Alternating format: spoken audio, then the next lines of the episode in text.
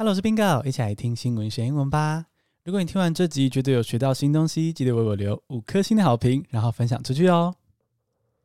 抖音又出事啦，但这次不是治安问题，而是网友发起了危险的挑战，让傻傻的小孩因为模仿而闹出人命。到底是怎样的挑战这么危险？那抖音官方这次又怎么甩锅呢？Let's get started，先来进入正题。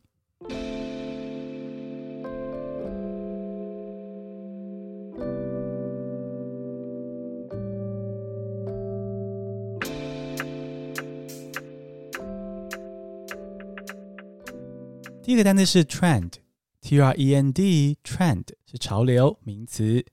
A new dangerous TikTok trend took a ten-year-old child's life. A new dangerous TikTok trend took a ten-year-old child's life. 抖音上新的危险潮流让一个十岁小孩丧命。十二月十二日，美国宾州有一名十岁的小女孩，因为参加了抖音 TikTok 上面疯传的昏迷挑战 Blackout Challenge，最后意外窒息死亡。这个昏迷挑战是今年在抖音上疯传的活动哦。参加的人呢，必须勒住自己的脖子，录下憋气的过程，然后看看可以坚持多久才昏倒。那这个小女孩就自己在房间里参与挑战，没有想到最后窒息身亡。最遗憾的是，事发当时其他家人都在家里，只是没有人知道小女孩在房间里做什么。等到发现的时候，一切都太迟了。好像昏迷挑战这种一时的风潮或趋势呢，英文就是 trend。例如前阵子很红的《鱿鱼游戏》，或是最近的《蜘蛛人无家日》哈这个电影，或是《华灯初上》这个影集哦，是华灯哦，不是华根哦。华灯很好看，华根我实在不敢看。哦，这些潮流的英文呢就是 trend。如果要形容一个东西很潮、很时髦，可以用形容词 trendy 来形容。比如说，The store is very trendy，就只说那间店里卖的东西很新潮。现在，如果你在抖音上去搜寻“昏迷挑战”的 hashtag，已经不会再出现任何影片了，而且会出现您所搜寻的内容可能违反抖音的规则这样的警告。那抖音这样子紧急止血处理，我觉得 OK 嘛。可是呢，抖音的发言人却表示说，这项挑战是源自抖音之外的其他平台，比抖音还要早出现，而且从未在抖音上流行起来。嗯，诶，哈，好啦，确实啦。根据美国机关署的研究呢，在抖音出现以前，网络上早就已经出现很多类似的窒息挑战，而且在一九九五年，非常久以前了，对不对？到二零零七年之间呢，就造成了八十二名儿童死亡。不过，这个窒息挑战呢，是真的有在抖音上流行起来。哦，今年一月在千里达哦，一个中美洲小国家。才有一个九岁小男孩因为抖音上的昏迷挑战而死亡。那三月的时候呢，美国科罗拉多也有一位十二岁的小男孩在参加抖音的昏迷挑战之后呢，缺氧脑死。那现在又有一个十岁的小女孩死亡，发言人却说从未在抖音上流行起来。哇，这个失忆的速度不输给微博啊！好，既然抖音忘记了呢，我们帮他复习一下吧。除了刚刚提到这个昏迷挑战之外呢，抖音还曾经出现过哪些其他危险的挑战？我们立刻帮他复习一下。来看第二个单字，第二个单字是 harmful，H A R M F U L，harmful 有害的是形容词。TikTok trends are mostly fun and harmless, but every now and then a harmful challenge will emerge. TikTok trends are mostly fun and harmless, but every now and then a harmful challenge will emerge. 抖音的潮流通常是好玩又无害，但偶尔就是会出现有害的挑战。哦，除了刚刚提到的昏迷挑战之外呢，抖音上还曾经出现过不少非常危险的挑战游戏。有些人是觉得说好玩，所以就参与挑战； 有些人呢，则是想红，诶，连命都不要了。以下就来介绍三个比较知名的危险挑战，不管你是大人还是小孩，都千万不要模仿哦。首先呢，是去年三月爆红的新冠肺炎挑战 （Coronavirus Challenge）。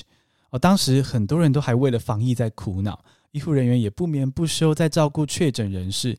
诶，结果出现了这项新冠肺炎挑战，他做什么呢？他鼓励网友用舌头舔公共空间的物品，比如说舔楼梯扶手、舔捷运把手，甚至是舔马桶盖。What? Just don't！许多认真防疫的人哦，看的真的是傻眼猫咪耶。你知道吗？累积到今年，新冠肺炎挑战在抖音上的总观看次数，你猜多少？超过三十亿次，three billion！我、这个惊呆全世界的流量，我真的是大开眼界，然、后也不得不觉得说，哇，同温层外的世界还很大，还很可怕。第二个是头皮啵啵挑战，scalp popping。哦，挑战者呢是要把一撮头发缠绕在食指上，然后用力拉，让头皮像一开罐一样发出啵啵声音，这样子超级恶。这个动作呢很恶心哦，而且很危险。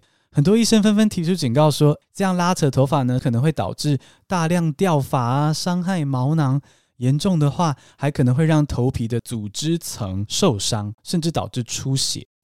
而最后一个要介绍的挑战呢，叫做破颅游戏 （Scalp Breaker）。如果你现在觉得诶这个名字有印象，你可能是骨灰级的小星星哦，因为我曾经在去年二月的时候讲过这个危险的游戏哦，当时是第六集，现在这集已经是第三百九十三集了，哇，好有成就感！每天每天制作节目很痛快，时间过很快。那破炉游戏呢，总共是有三个人参与。受害者站在中间之后呢，三个人一起面对镜头。当中间那个受害者跳起来的时候呢，左右两边的人就会把受害者的脚跟往前踢，那受害者当然就会失去平衡，往后摔倒嘛。那你应该可以猜到，这样当然是后脑勺着地啊，多危险！诶，可是还是很多人做了这样的事情，这个破炉游戏哦，造成许多人的死亡、受重伤，引起超大的争议。刚刚这些抖音挑战呢，都非常的危险有害。有害的就是 harmful。harmful 这个字呢，来自 harm，H-A-R-M，意思是伤害，可以是动词或名词。而跟 harmful 相反的形容词呢，就是 harmless，在 harm 后面加上否定的字尾 less，L-E-S-S，意思就是无害的。好，比如说 a harmless joke 就是指无伤大雅的玩笑。不过呢，抖音真的暗藏非常多的危险哦，不是只是 harmless jokes 而已哦。可是怎么办呢？抖音在儿童青少年之间就是这么红这么夯，大人也不可能完全禁止他们用嘛。那如果家里的小孩心智不够成熟，这时候父母要怎么办呢？来看第三个单字，第三个单词是 spread，S-P-R-E-A-D，spread，散播是动词。Stupidity isn't a virus, but it sure is spreading like one. Stupidity isn't a virus, but it sure is spreading like one. 愚蠢不是一种病毒，但愚蠢跟病毒一样容易传染。刚刚这句智慧箴言哦，是出自闻名世界的经典名著《 海绵宝宝》的松鼠珊迪 （Sandy Cheeks）。这个散步的英文呢，就是 spread，不管是张开、散开或展开，都可以用 spread 来表示。比如说，spread the map 就是把地图摊开；比如说，spread your legs 就是把双腿张开的意思啊、哦。在特殊的场合，很容易听到 spread your legs，例如瑜伽教室。Spread 的受词呢，也可以是抽象的名词哦。比如说，spread the rumor 就是散播谣言，而 spread the secret 就是泄露机密。好，比如说啦，如果你看到那个同事啊。远方小碎步跑过来，非常积极的样子。然后劈头看到你就说：“我跟你说，你不要跟别人说。”这种时候呢，he or she is about to spread a secret。他准备来泄露别人的秘密喽。其实抖音的疯狂乱象呢，群众心理学是可以解释的。就是说，当人类从个体进入到群体之后，就很容易受到别人的影响，不小心就陷入疯狂之中。而在网络的世界中呢，更严重啊，因为可以躲在匿名的账号背后嘛，那我们就可能会比真实生活中更容易跟着同侪做蠢事。那所以抖音真的是蛮危险的啦。但是你能够叫国高中生就不要用吗？很难呐，我们都年轻过嘛，对不对？国高中的时候很需要认同感。如果我的同学都在玩抖音，结果我没跟上，我听不懂朋友在聊什么，我就有那种 FOMO 的感觉，fear of missing out，哦，产生无法融入群体的疏离感，然后就觉得很焦虑啊、没自信啊什么的。所以，如果我的爸妈武断的禁止我玩抖音，我觉得也不太好，因为我八成是更反弹嘛。然后在学校还交不到朋友，整个身心健康好像也不太好。所以家长到底要怎么做才好呢？哎呦，专家就建议说，家长啊，不如你也下载抖音来玩看看吧。不但可以成为跟儿女聊天的话题呢，你还可以亲自看看到底孩子们接触到的都是怎么样的资讯。那如果发现抖音上有出现那种可怕危险的新挑战，你也可以及时发现，然后跟孩子聊聊说这些挑战危险在哪，不要去尝试。其实我觉得这样的建议听起来蛮可行的。